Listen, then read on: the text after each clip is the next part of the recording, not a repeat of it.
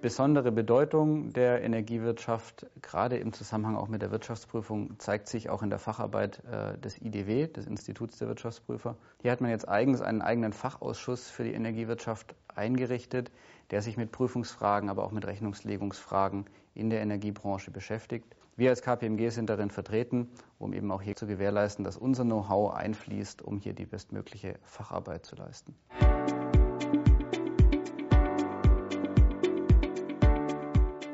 In der nahen Zukunft wird es sicherlich interessant sein, zu beobachten, wie die Ersteinführung von IFRS 16 sich auf die Bilanzen der Energieversorger auswirkt. Sicherlich werden sich hier einige Kennzahlen in der Bilanz und der G&V verschieben, weil neue Leasingverhältnisse in die Bilanzen aufgenommen werden. Aber auch insgesamt wird sicherlich in Zukunft zu beobachten sein, dass die Branchenpraxis für die neuen Standards sich noch mehr festigt und stabilisiert.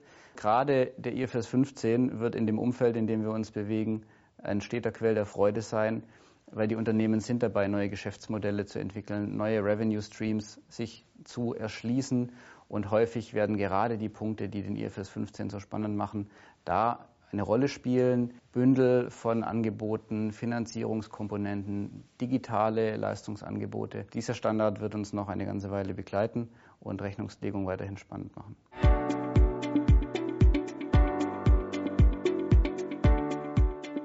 Darüber hinaus wird es auch für die Unternehmen in der Energiebranche interessant sein, was der Standardsetzer, das IASB, an der Rechnungslegungsfront sich Neues einfallen lässt.